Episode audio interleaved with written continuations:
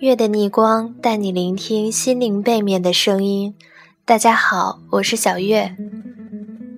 曾经收听过播客上的一个节目，叫做《吉米的下午茶》，它有点年头，第一期二零一一年，现在早已不再更新了吧？记得二零一二年我刚进大学，难熬的军训，每个夜晚都是睡前听着他度过的。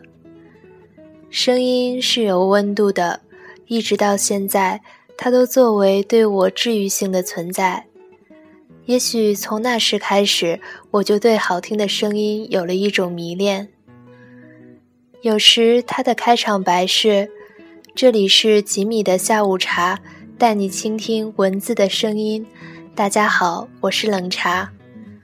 之所以和朋友说苏州的男生说话好听，是因为里面那个温润的声音对我说：“冷茶在苏州向你问好。”今天跟大家分享吉米的下午茶中的一期节目，叫做《若能表白我的依赖》。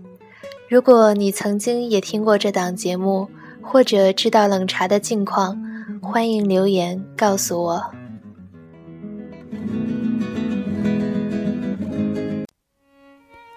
高三的时候，杂会曾经给我寄来一篇文章，叫《十天的爱情》。那个时候，以为爱情都是瞬间的热情加上理性的做成。可是，当那个人越走越远的时候，我却没有做出任何该有的反应。第一次分开，还为此痛苦很久，而现在，也许是我们都疲惫了，才会这样悄无声息的离开。我可以实实在在的相信你有多爱我，而一个月前，我又是多自信的以为怎么会自己离开你？你看，我知道，对于感情，我们曾经有太多的期望。九月，我们复合之后的那个冬天的见面，你没有说话，只是拉起我的手，一路微笑。因为你，我喜欢上火锅。从此以后，只要有人问我喜欢吃什么，我必定会回答火锅。我们一起去吃那家韩国料理时，好吃的味道让我现在一看见韩国料理就能闻到你的气息。火车上，你的短信不停歇，你说以后不管在哪里上学，一定要先送我来。你指着那座公园里别致的屋子说：“我们以后。”就在那里结婚。我在火车站看着你失声痛哭，你对我说：“好爱你。”在楼顶的小房间，看着窗外明晃晃的阳光，我牵过你的手为你剪指甲，你正乐呵呵的看着球赛。你带了一个你妈妈为你准备的苹果递给我，在你的身后，我第一次觉得原来苹果是那么的好吃。我的手机落在了超市，你接到阿姨好心的电话，正好遇见找电话的我。责备的眼光居然让我很甜蜜。没有买到车票，只好坐汽车回家。你很早就起来，在车站等了我两个小时。一起的早饭好温馨。天气越来越热，我们还是经常见面。一起吃饭，在我们家看电视，没事干的时候陪你去打游戏。你的录取通知书迟迟不来，其实我比你更着急。你说你不着急，无所谓，其实你还是在乎的吧。慢慢的，短信经常是两三天一条。你的开场白：“老婆在干嘛？”越往后。没有过多的话题，想起的时候，心情好的时候，就给你发一条信息，然后就这样平平淡淡的结束了我的暑假。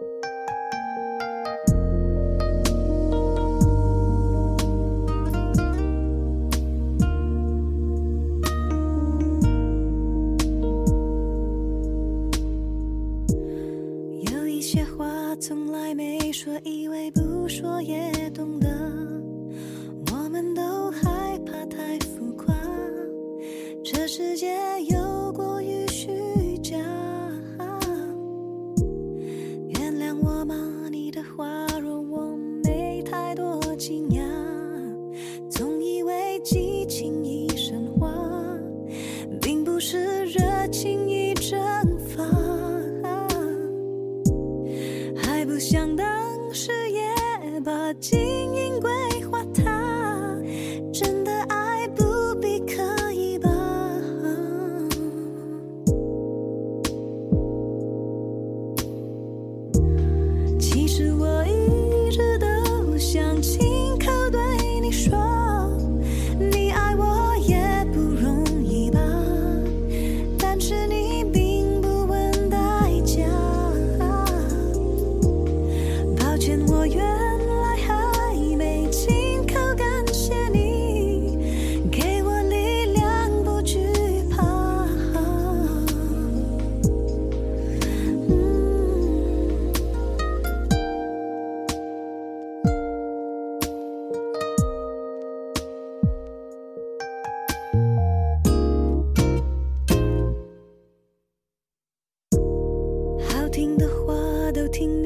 错觉你不需要他。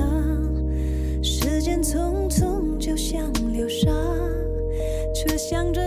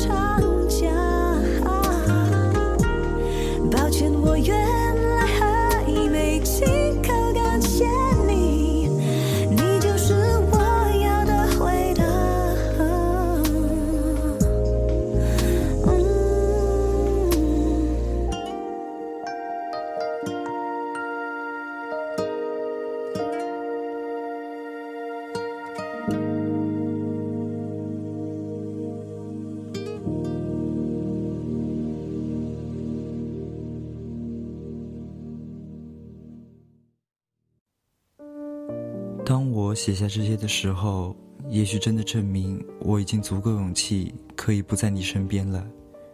也许有一天再相见，也许我们会复合，也许你有了新姑娘，我有了某某，但至少现在，我看到你来过我的页面时，终于可以平心静气的一笑而过了。其实今天我会突然想起这些，除了看到你来过之外，很大的原因是 S 先生对我说：“要相信我的决心，我会等你。”听到这话，心里不是没有感动，想了很多。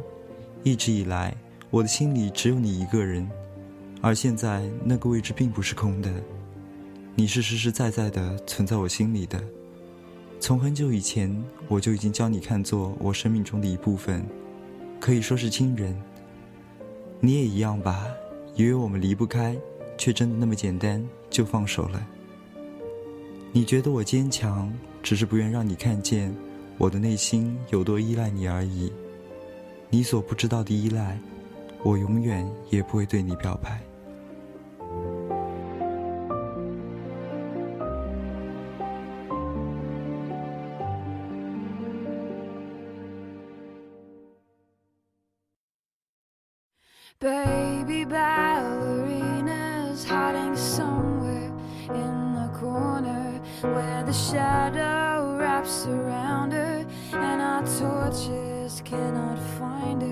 She will stay there till the morning, crawl behind us as we are yawning, and she will leave our games to never be the same.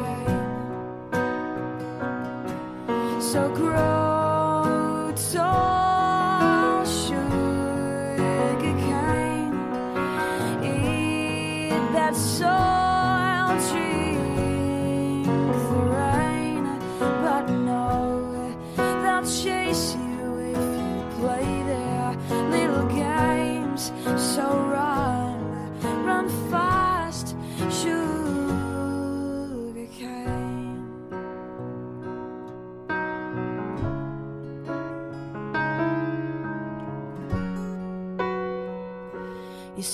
my peep show booth is handy.